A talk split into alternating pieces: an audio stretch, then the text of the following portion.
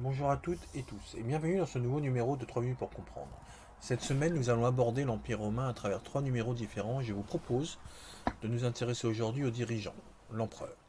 L'Empire romain correspond donc à la période de l'histoire de Rome, qui s'étend de 27 avant Jésus-Christ à 476 après Jésus-Christ, pendant laquelle un seul homme détenait l'ensemble du pouvoir, législatif, politique, administratif, militaire, judiciaire et même religieux, l'empereur. Ce terme vient du latin imperator, ce qui signifie vainqueur. C'est Auguste qui devient le premier empereur en 27 avant Jésus-Christ. En effet, à la mort de Jules César en 44 avant Jésus-Christ, son fils adoptif, Octave, lutte contre d'autres prétendants au pouvoir. Après plus de dix ans de guerre civile, il reste le seul maître à Rome.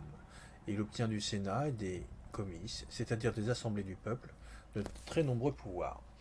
Ne voulant pas rétablir la royauté, à laquelle les Romains sont hostiles, il se fait nommer de deux façons. Auguste, c'est-à-dire qui est sacré et qui a agrandi la puissance de Rome, et princeps, le premier des sénateurs. Ce mot est d'ailleurs à l'origine du principat, qui désigne le règne d'un empereur romain.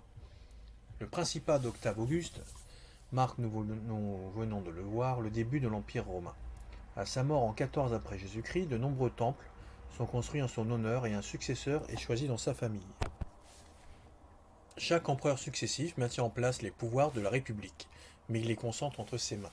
Ainsi, le Sénat continue d'exister, mais les sénateurs sont nommés par l'empereur. Les magistratures sont maintenues, mais seul l'empereur est consul et dirige le gouvernement. L'empereur gouverne, il prend toutes les décisions.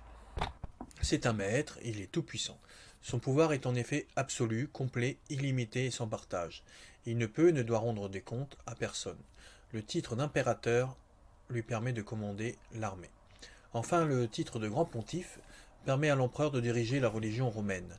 L'empereur devient lui-même sacré et reçoit un culte religieux particulier, le culte impérial. Près de 80 empereurs se succèdent sous l'Empire. Aucune règle de succession n'est écrite. Le Sénat est censé désigner les empereurs. Mais des dynasties apparaissent. Des familles se transmettent le pouvoir de père en fils et font valider leur choix par le Sénat. La dynastie principale d'empereurs est la dynastie julio-claudienne, celle d'Auguste, issue de Jules César. De plus, la pratique de l'adoption permet aux empereurs de désigner un successeur, qui n'est pas leur fils naturel. Parfois l'armée intervient.